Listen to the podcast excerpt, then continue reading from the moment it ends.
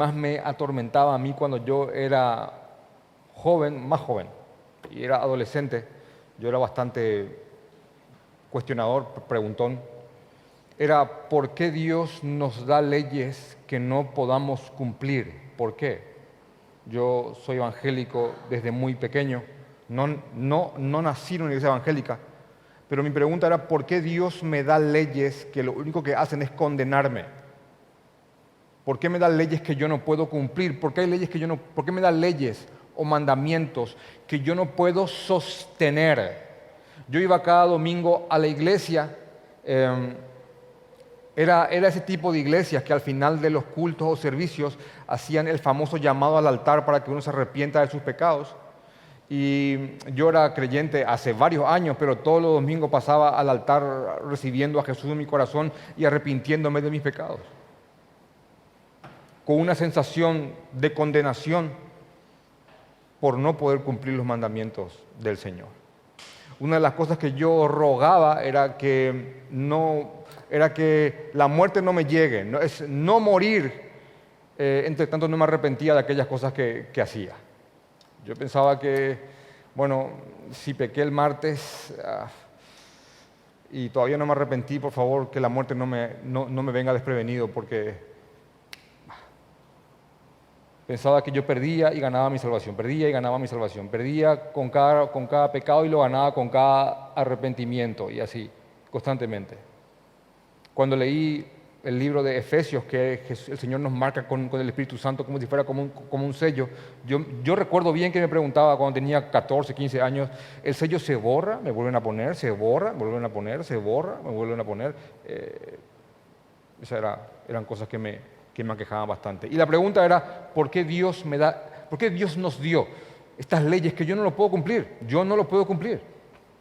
No puedo dejar de tener malos pensamientos, no puedo, no, no puedo dejar de, codiciar, de querer cosas enfermizamente.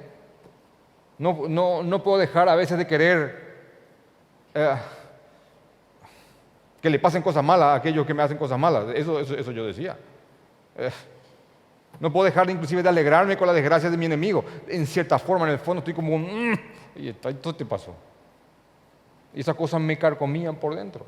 Soy hombre heterosexual y, era adolescente con hormonas en ebullición y pasaban ciertas mujeres y salmos no me venían a la cabeza. Y era una y otra vez sintiendo la condenación de esas leyes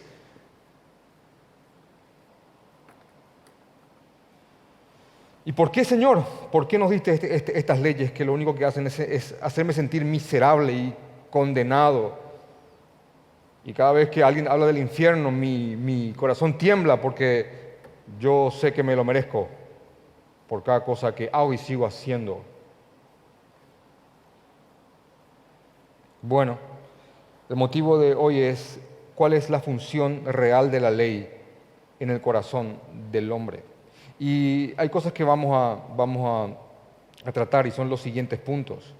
Que primeramente la ley, lo que hace, la ley revela el pecado en el hombre. La ley muestra, revela el pecado en el hombre. Segundo, vamos a, ver cómo la ley muestra la naturaleza del hombre. Después vamos a, a ver que lo que la ley hace es es noble y buena, es santa y perfecta porque nos guía a Jesucristo. Así que hermanos, quiero, quiero meterme con ustedes en esto y rogar al Señor que, que nos guíe con su, con su, palabra. Hermanos, aquí tenemos la, la, la, ley del Señor, es lo que se conoce como, como la Biblia. La Biblia tiene los diez mandamientos que ya son conocidos por todos, están en Éxodo capítulo 20. Em, estos diez mandamientos eh, en su mayoría son prohibiciones, excepto, uno, que es el quinto mandamiento que tiene como fin que, que, honremos a nuestros padres, que honremos a padre y madre para que nos vaya bien en la vida. Después de eso todo es no te hagas, no lo hagas, no lo hagas, no lo hagas, no lo hagas. Después de, esos diez mandamientos, existen otro tipo de, leyes y mandamientos del Señor que compendiado, que clasificado y cuantificado, en la, Biblia hay aproximadamente, algunos dicen que es cierto el número, 613 mandamientos. 613 mandamientos son los que contiene la Biblia. De esos 613 mandamientos, 248 em, son mandatos y 365, casi uno para cada día del año, son prohibiciones. No lo hagas, no lo hagas y no lo hagas.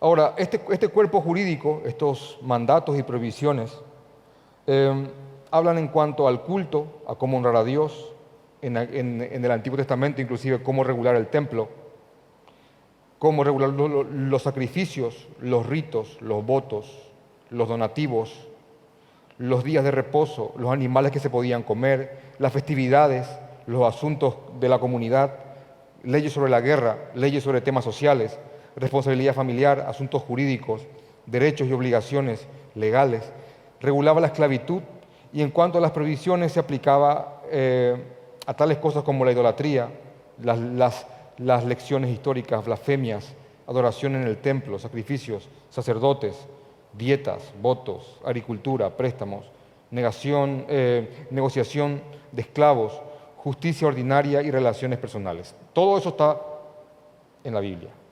Era, era, era el cuerpo jurídico que necesitaba una nación para, para existir y funcionar. Eso estaba todo en la, en la palabra del Señor. Ahora, el punto está, porque comienzo con estos datos, porque a esas 613 leyes que tenía la Biblia como un cuerpo total, partiendo por los mandamientos morales, que son los 10 mandamientos, em, los judíos en los tiempos de Jesús y anterior y ya años atrás, a través de interpretaciones forzosas, interpretaciones muy forzosas, habían eh, añadido incontables mandamientos a los 613, muchos mandamientos más. Habían interpretado esto, ajustando aquí, allá, entonces había muchos mandamientos que se habían agregado a la ley del Señor. Ahora, estos mandamientos, que terminaban siendo interpretación de hombres, mandamientos creados por hombres, eran, eran, eran impuestos al pueblo con tal fuerza que asfixiaban al pueblo de Dios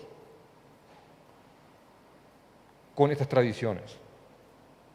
Esto es lo que se conoce como legalismo. ¿Qué es el legalismo?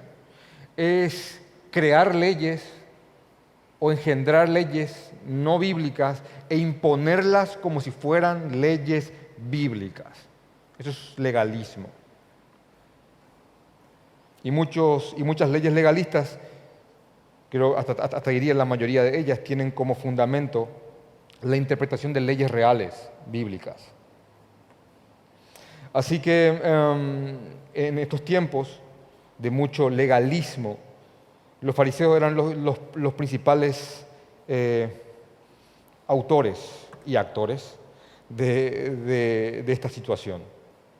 En Hechos capítulo 15, versículo 10, en cuanto a estas leyes, a este legalismo extremo, Hechos capítulo 15, versículo 10, el apóstol Pedro se refirió a esto como un yugo que ni nuestros padres ni nosotros hemos podido llevar. Un yugo que ni siquiera nuestros padres ni nosotros hemos podido llevar. Eso era, esa era la condición religiosa en cuanto a la ley en los tiempos del, Señor. La ley era, era impuesta de una manera religiosa, más otra vez esas leyes creadas por los hombres eran, eran, eran impuestas y, y, asfixiaban al que quería realmente servir a Dios. Entonces, Romanos capítulo 7, versículo 7 dice lo siguiente. ¿Qué pues diremos? ¿La ley es pecado? ¿La ley es mala? ¿La ley es pecado? Y Pablo responde, en ninguna manera. Pablo está como anticipándose a lo que algunos podrían decir en cuanto a la ley, porque Pablo viene diciendo, ya no estamos bajo la ley, sino que estamos bajo, la gracia, ya no estamos bajo el yugo de la ley, sino que ahora estamos bajo la gracia, ahora Jesús nos ha, rescatado de la ley. Entonces Pablo podría eh, eh, estar ya contemplando que, existiera la posibilidad de que gente diga, eh, la ley es mala, la, la ley no, ya no hace falta entonces Pablo dice, ¿qué pues diremos? ¿Qué se podría decir? La ley es pecado, la ley es algo malo, y Pablo responde vehementemente a eso, con mucha firmeza, como lo hacen en otros pasajes, en ninguna manera. La ley jamás puede ser considerado como, como algo malo. Entonces aquí lo que Pablo va a empezar a hacer es a dar, y a dar los argumentos para explicar ¿Cuál es la función de la ley en un no creyente e inclusive en un creyente? ¿Cuál es la función de la ley? Y la primera parte que vamos a estudiar es la siguiente. La ley revela, la ley muestra y la ley exhibe el pecado en el hombre. La ley muestra el pecado en el hombre. Por eso Pablo, después de decir que pues diremos la ley es pecado, en ninguna manera responde y a continuación dice, pero yo no conocí el pecado sino por la ley. Y no es la primera vez que Pablo dice esto. Ya en Romanos capítulo 3, versículo 20, por favor miren lo que dice. Romanos capítulo 3, versículo 20, dice lo siguiente, ya que por las obras de la ley ningún ser humano será justificado delante de Dios. Nadie puede ser salvo alegando que cumple toda la ley. Nadie. Ahora, ¿por qué entonces no fue dada la ley? Y acá está, el, acá está el propósito, uno de los propósitos iniciales.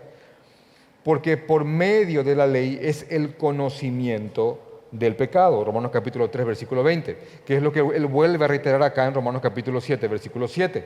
Dice que yo no conocí el pecado sino por la ley, porque tampoco conociera la codicia. Si la ley no dijera, no codiciarás.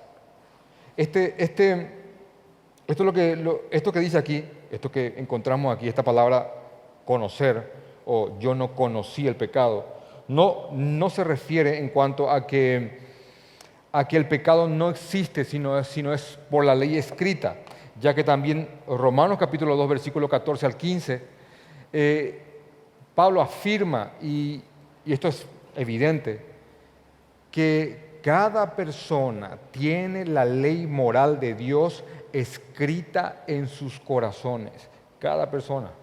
Puede que alguien nunca haya leído la Biblia, nunca, nunca se, haya topado con, con la palabra del Señor, que nunca haya escuchado un sermón, que nunca le hayan predicado el Evangelio, aún así esa persona, si naciera en una, en una isla, hipotéticamente hablando, aún así tiene en su corazón escritas las leyes morales de Dios, que le muestran qué es lo malo y qué es lo bueno. Ahora, lo que Pablo está diciendo acá es que yo a través de la palabra, a través de la ley, a través de los mandamientos de Dios, conocí el pecado. Lo que Pablo está diciendo es que él pudo conocer lo trascendentemente eh, terrible del pecado en el corazón del hombre cuando vio, cuando se vio a sí mismo a través de la palabra del Señor, como si fuera un espejo. Eso es lo que, lo que produjo la ley de Dios en él, la ley de Dios en él. Y miren lo que le voy a, mostrar un poco más adelante en cuanto a que él fue expuesto a la palabra de Dios desde, su nacimiento. Pero él en un momento dado ve claramente lo que la ley de Dios quiere mostrar. Pero eso voy a, voy mostrarlo un poco más adelante. Pero lo que Pablo está diciendo básicamente es lo siguiente, que él conoció el pecado por medio de la ley. Él vio lo terrible, lo dañino, lo perjudicial, lo espantoso que es el pecado por medio de la ley de Dios, porque esa es la función primaria del pecado, revelar de la ley, revelar el pecado que hay en nosotros. Así, que cuando el Espíritu Santo toca nuestros corazones y cambia ese corazón de piedra por un corazón de carne, el Espíritu Santo nos, muestra lo que son nuestras obras, nuestros actos pecaminosos, delante de un Dios santo, perfecto y justo. Eso es lo que Pablo está diciendo aquí. Así que anoten este, este, primer, este primer punto. La ley revela, la ley revela el pecado en el hombre, el pecado en el corazón del hombre. También es importante entender de que, de que la ley no está dirigida simplemente para tratar la conducta, no es que la ley solamente está frenando un actuar superficial, sino que la ley tiene como propósito trabajar en el corazón del hombre, en el lugar donde nacen todas las obras que, que posteriormente se plasman fuera. No, no en vano, pudiendo haber usado cualquier ejemplo en, eh, cuanto a, a, pecados varios, él no dijo, yo no conocí la mentira, por medio, perdón, yo conocí la mentira por medio de la ley. Él no dijo, yo conocí el asesinato por, medio de la ley.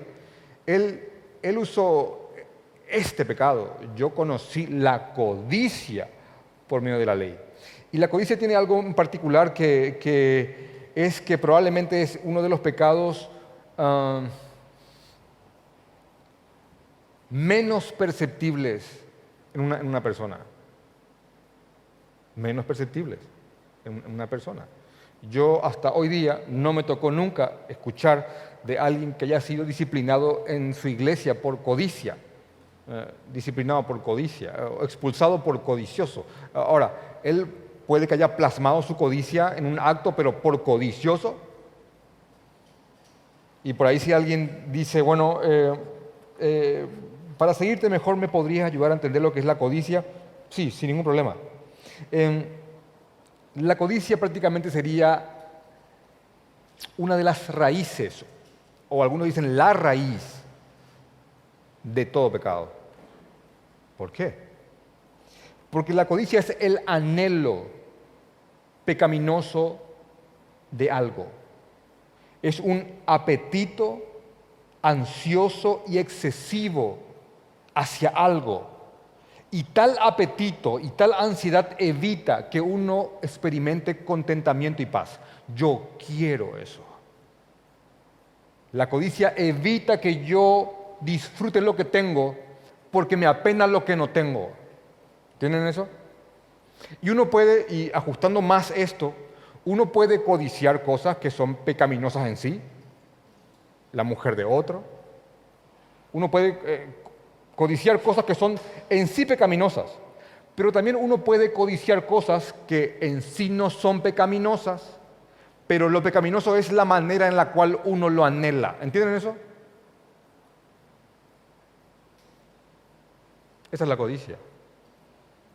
Más sencillo, te, lo vuelvo a decir. Es un deseo o apetito ansioso y excesivo que impide que el hombre tenga contentamiento. Eso esa es la codicia. Entonces, se, eh, pasa mucho con el dinero. Ya tiene mucho dinero una, una, cierta persona, pero quiere más y más y más. Y tiene mucho más de lo que muchos desearían, pero él más y trabaja y trabaja y trabaja y descuida de la familia y nunca y, no puede disfrutar nada, no, no, disfruta comidas dominicales con su familia, eh, nada, nada disfruta porque él quiere más y más y más y más. La codicia tiene una prima, una prima hermana llamada la envidia, que generalmente van juntas, y la envidia es el dolor y pesar por el bien ajeno. ¿Tenés eso? Me duele que tengas eso. Yo entonces lo codicio. Ah, yo tengo problemas con la definición de envidia santa dolor y pesar por el bien ajeno, pero santamente no me suena. O envidia sana. Creo que hay una disonancia ahí. Pero van juntas. Entonces, no, no, no en vano Pablo eligió este pecado que termina siendo como la raíz de, de los demás, de, los demás hechos pecaminosos. Por ejemplo, un comentarista llamado William Hendrickson hizo un compendio. Dice, en cuanto a las diversas formas en que se puede expresar la codicia pecaminosa, Nótese lo siguiente. Y dice, los padres de la raza humana, Adán y Eva, codiciaron qué cosa? El fruto prohibido.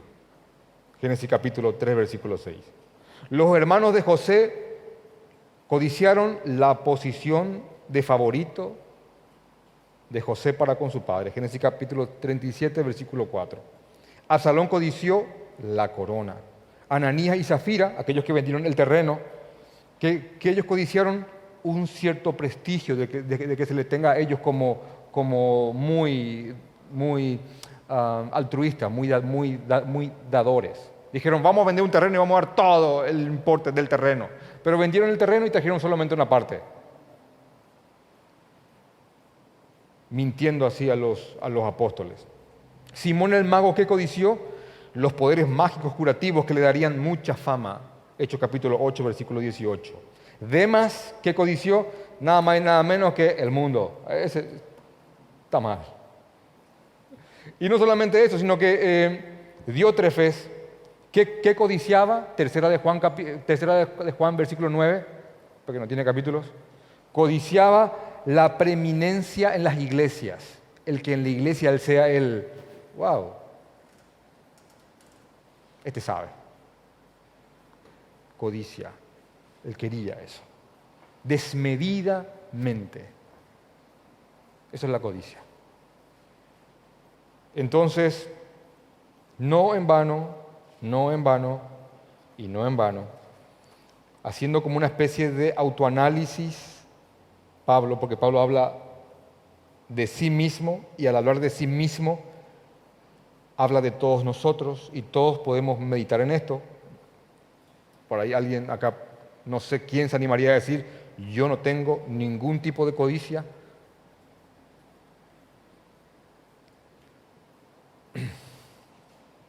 Pero aquí dice, yo por la ley, por medio de la ley conocí la codicia.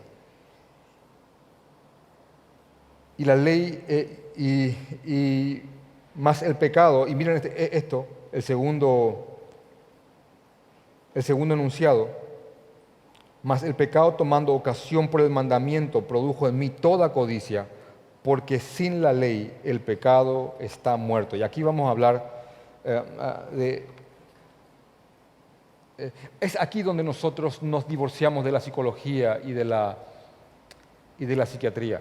Es aquí, es aquí. Porque estas, estas disciplinas niegan cualquier tipo de naturaleza.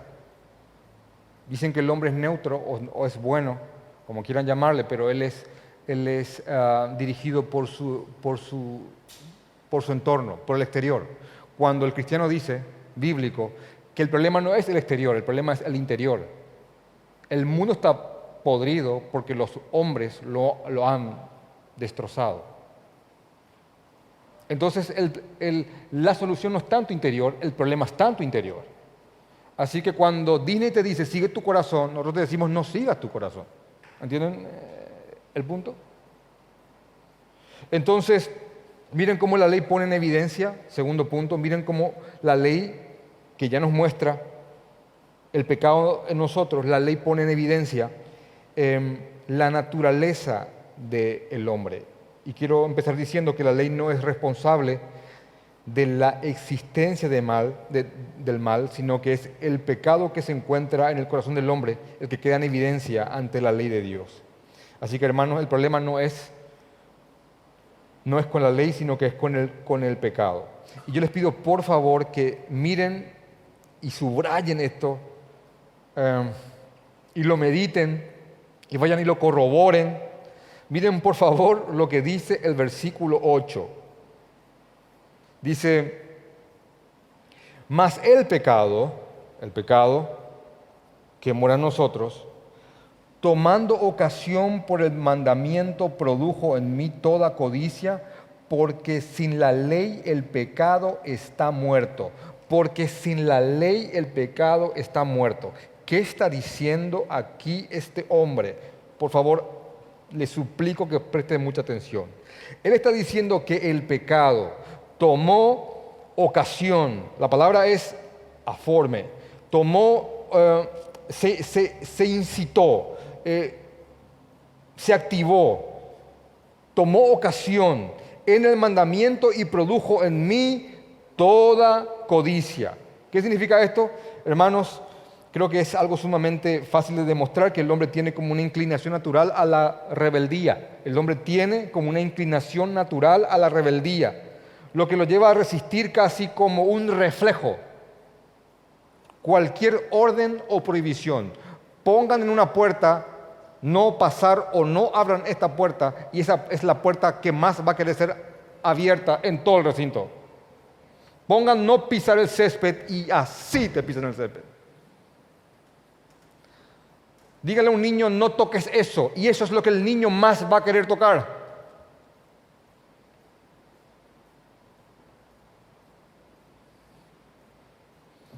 mi hija, ese muchacho no te conviene y se aferra a eso que no le conviene. Con locura.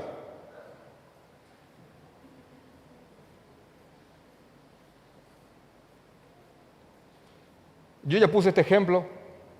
Em, estábamos, con unos hermanos, mi, niña tenía un año y medio, estaba en, una silla en mi casa y estábamos todos todos los hermanos y ella tenía un grupo de bloques, y, todos quedamos así como, wow.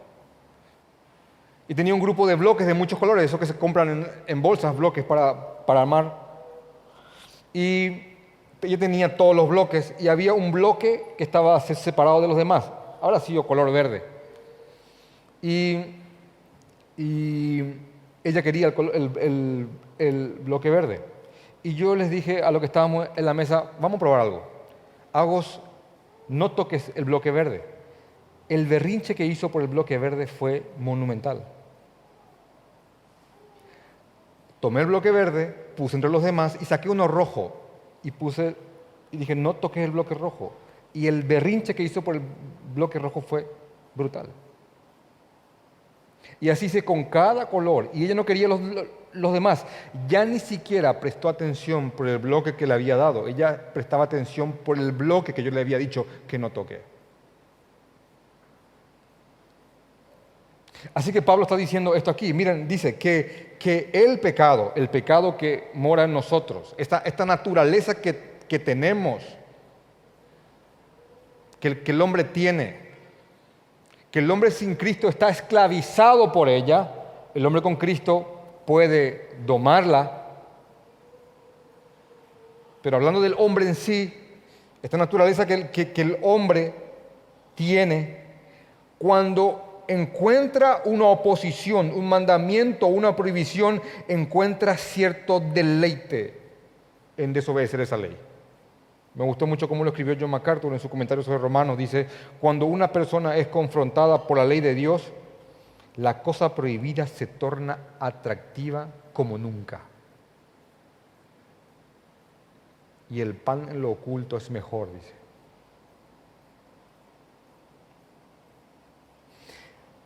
Así que Pablo también entiende y reconoce que cuando él fue confrontado realmente con la ley de Dios, esa ley produjo en él aún un deseo mayor de quebrantarla. De hecho que si hay personas a quienes este mundo aplaude y vitorea y levanta, es a los rebeldes.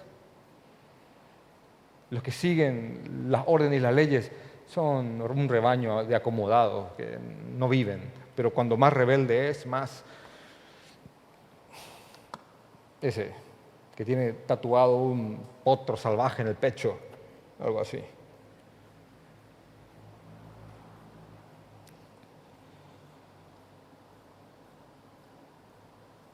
Entonces Pablo dice, em, la ley no solamente me muestra mi pecado, sino que también la ley me muestra la naturaleza que tengo, que es una naturaleza desobediente. El hombre es por naturaleza desobediente, rebelde. ¿Por qué? porque no quiere sentir que alguien lo gobierna, no quiere sentir que pertenece a alguien, él quiere vivir una ilusa independencia. Y el simple hecho de pensar o meditar que hay alguien por encima de él, a quien al final de sus días, al final de este camino, tendrá que dar cuenta por cada cosa que ha hecho, es ofensivo, es una idea ofensiva.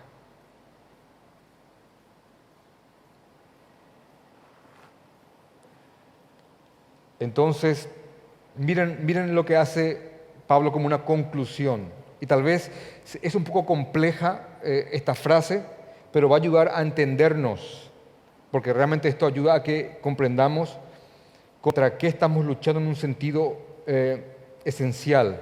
Dice, sin la ley el pecado está muerto. No quiere decir que no hay pecado sin ley. Lo que quiere decir es que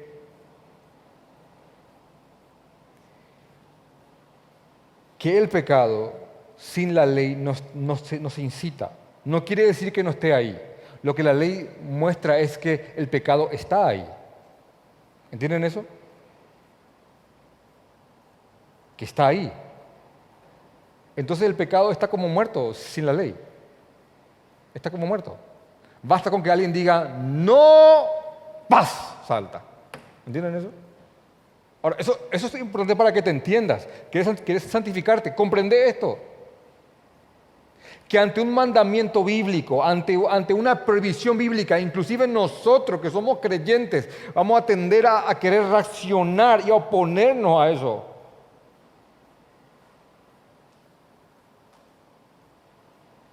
¿O acaso no molesta cuando viene un hermano y dice, tenés que orar más? Como que te sube. Y sabes que es cierto, no, no le puedes decir, no, eh, no, no, sabes que tienes que leer más. Tienes que leer más la Biblia. Mandamiento, mandamiento, mandamiento. No frecuentes a estas amigas.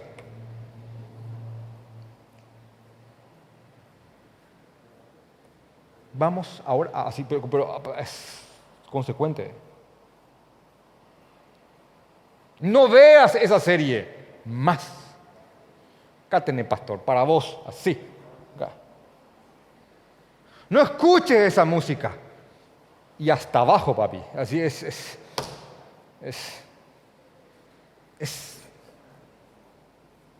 inherente, es consecuente. Porque cada prohibición o mandamiento lo que hace en mí es que el pecado viva.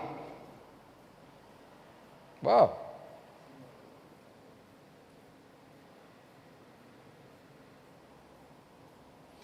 Porque el pecado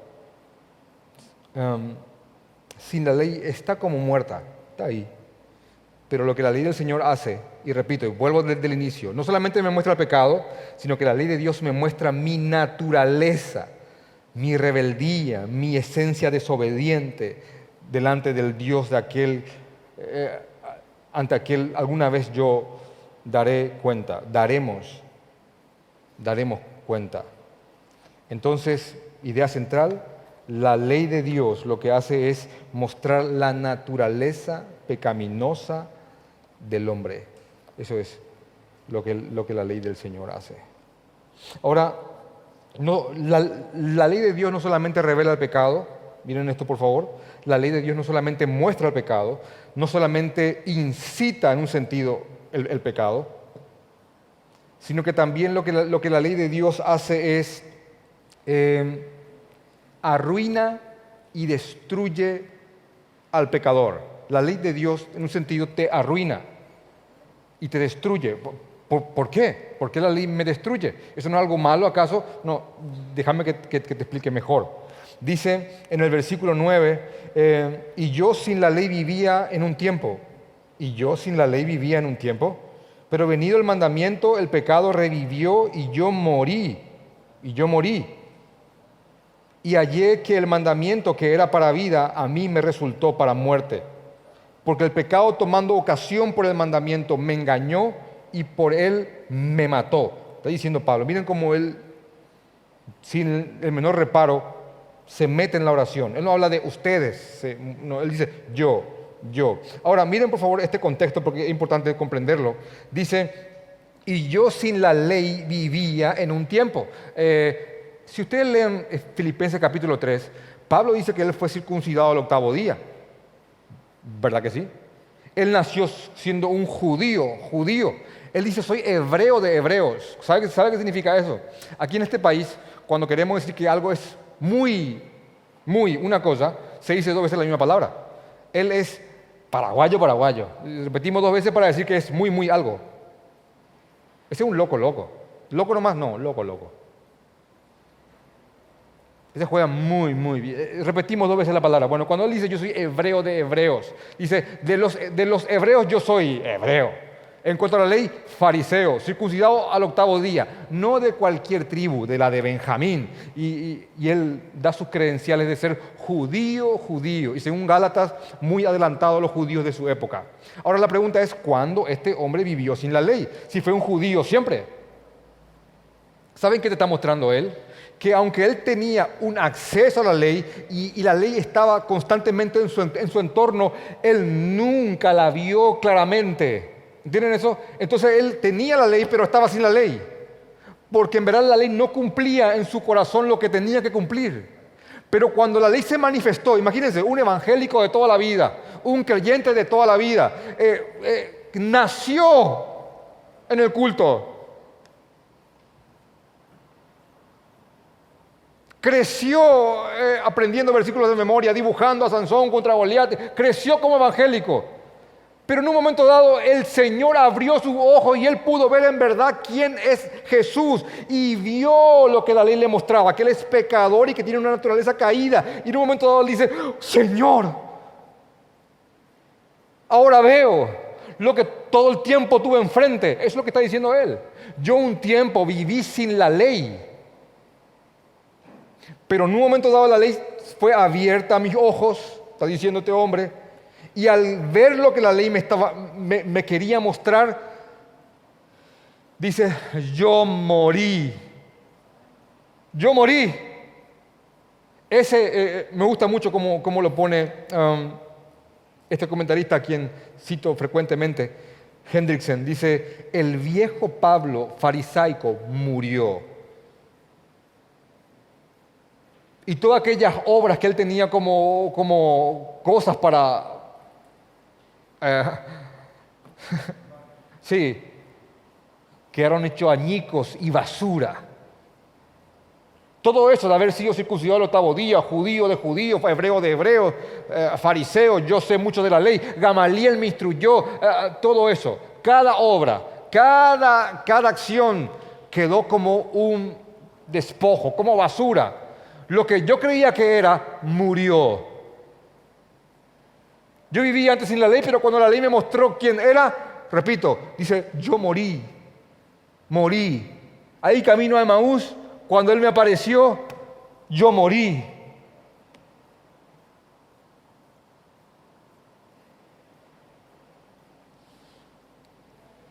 Y entonces entendió, entendió que el mandamiento que era para vida,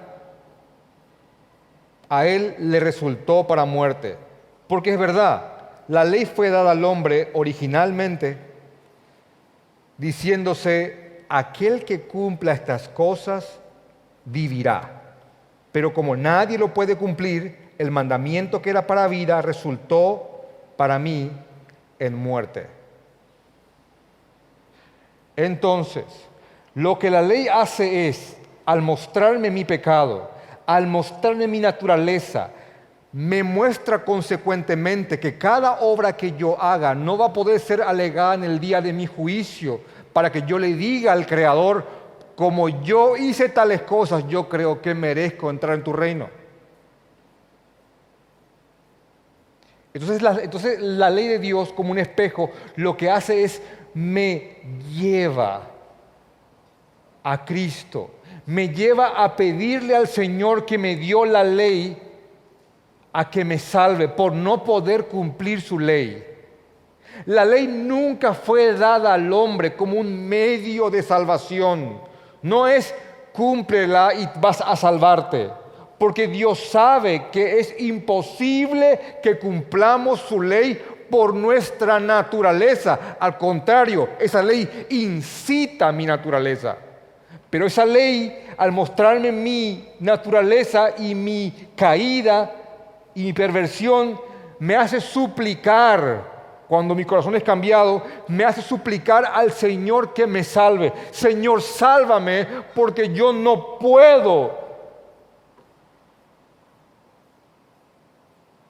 Por mí mismo y mis obras. Yo no puedo, Señor. Yo no puedo. Creo que soy un pobre en espíritu. No tengo méritos, no tengo nada, Señor. Te ruego que me salves, porque tu Espíritu Santo a través de tu ley me ha mostrado eso.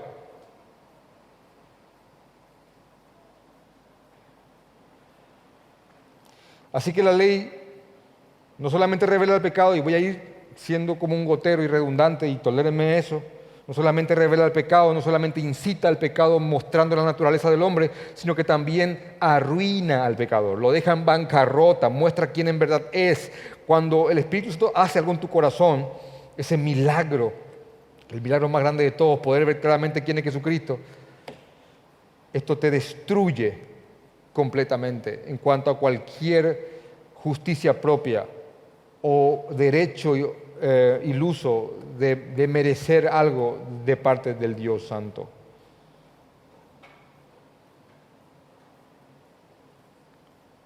Porque el pecado tomando ocasión por el mandamiento me engañó y por él me mató. ¿Qué dice este hombre? Que el mismo pecado que fue delatado por la ley es el pecado que también me engañó y me mató. Este hombre por su pecado llegó a creer que podía por sus obras ser aceptado delante del Señor. El pecado engañó a este hombre como engaña a tantas otras personas que creen que por hacer ciertas cosas, por hacer largas peregrinaciones, por hacer donativos, um, por hacer obras buenas, algún día van a poder estar frente al Señor y decir, yo hice milagros en tu nombre, yo prediqué, yo profeticé, bueno, aquellos que se presenten delante del Señor alegando algún tipo de mérito em, como, como una razón para que el Señor los reciba, el Señor les va a decir, yo nunca te conocí, apartaos de mí o apártense de mí, hacedores de maldad. Así que el punto cuatro es el siguiente y es como una conclusión, que es la ley es, la ley es buena, ¿Por qué? ¿Por, qué la ley es buena? Versículo 12. De manera que la ley a la verdad es santa. La ley es santa. Y el mandamiento santo, justo y bueno. La ley es buena. Esto es bueno. El mandamiento es bueno. La ley es santa. La ley expresa la esencia misma de Dios. Ahora, dice, él como que otra vez se, se anticipa en el versículo 13 dice, luego lo que es bueno vino a ser muerte para mí en ninguna manera, sino que el pecado para mostrarse pecado produjo en mí la muerte por medio de lo que es bueno, a fin de que por el mandamiento el pecado llegase a ser sobremanera pecaminoso. Lo que Pablo te está diciendo aquí es que la ley es buena. Ahora, porque la ley me ha condenado, eh, lo bueno vino a ser malo? Eh, de ninguna manera. Lo que trajo muerte a tu vida no es la ley, es el pecado. Y lo que la ley hizo es ejecutar la condena. Así que en ninguna manera, jamás lo bueno de Dios se transformaría en malo. Jamás, jamás. Así que la ley es buena, es santa, es perfecta, es justa porque la ley lo que hace es, y vamos a esta idea de nuevo, es guiarnos a Jesucristo. La ley es como un ayo que nos guía a Jesucristo, lo que ya habíamos estudiado y es siempre importante recalcarlo, siempre. Gálatas capítulo 3. El motivo por el cual se predica a través de la ley del Señor el motivo por el cual se exhibe el pecado ante los ojos del hombre es para que el hombre vea lo que en verdad es, no lo que él cree que es, para que él se vea a sí mismo que está muerto, que está condenado. No, no, no es lógico y no es razonable ofrecerle una cura a alguien que no tiene o que no cree que tenga cierta enfermedad. No, no. Yo sé que si alguna vez ah, supongamos que no tengas cáncer, que acá hay alguien sano sin cáncer, y sale por los periódicos de que se encontró la cura contra el cáncer, la cura definitiva y absoluta. Entonces, eh, aquí alguien sin cáncer se alegraría, qué bueno, qué bueno, estoy muy feliz, pero la felicidad sería distinta cuando si, es que estuvieras diagnosticado con cáncer. Sería distinta. Te quebrarías, llorarías, te tirarías al piso. Se encontró la cura. Bueno, es, es, es muy difícil, es, es imposible ofrecerle la salvación en Cristo a alguien que no se ve condenado. ¿Cómo dar la buena noticia si antes no se da la mala noticia? Y la mala noticia se da a través de la ley. La ley tiene como fin inicial eso, mostrar nuestra condición para que esa condición nos guíe al Señor Jesucristo. Así que si algún inconverso, algún no creyente está escuchando esto y, escucha un compendio de leyes que lo único que hacen es hacerle sentir condenado, bueno, esa condena es real, pero también la salvación en Cristo es real. En Cristo hay perdón. Y no importa lo que, hemos, lo que hayas cometido o lo que alguien haya cometido. En Cristo hay perdón de pecados. Ahora él dice, sí, yo ya, yo ya creí, estoy arrepentido. ¿De qué me sirve la ley? la ley te sigue sirviendo para guiarte en ese camino de santidad para glorificar al Señor Jesucristo. Porque aún siendo creyentes, hay aún en nosotros, saben que hay teólogos que no les gusta llamarle naturaleza, sino que hay todavía algo caído en nosotros. Pero ya sea como quieran llamarle, hay aún en nosotros, los creyentes, partes en nosotros, parte en nosotros que se opone a los mandamientos del Señor. Y es importante que reconozcas esto. No solamente que lo aceptes en concepto, sino que lo vivas. Sí, es cierto. Eh, los mandamientos producen que alguien se revele. Perfecto. Ahora, vivilo.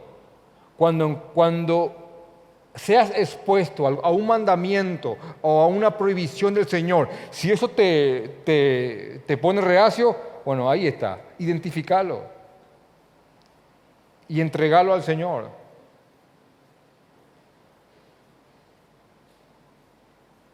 Cuando venga un consejo de alguien que te diga, no, no te acerques a esa clase de personas, aunque ahí se encienda todo para que más te acerques a esa clase de personas, no lo hagas. No escuches esa clase de música y no lo escuches. No veas esa clase de series y no las veas. Tenés que orar más. Y aunque te moleste, tenés que orar más. Tenés que leer más la palabra. Y aunque te moleste que te lo digan, tenés que leer más la palabra.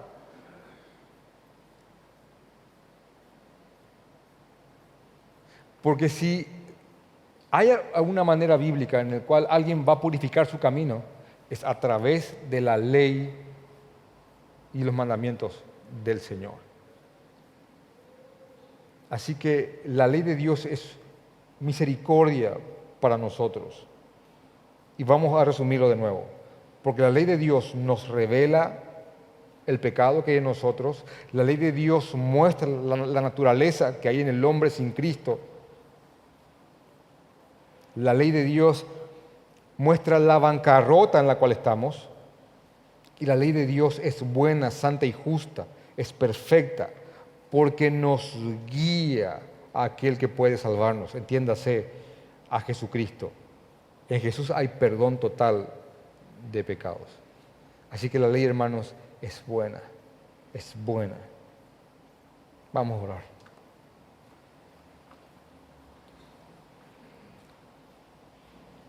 Gracias, Señor. Gracias, Padre.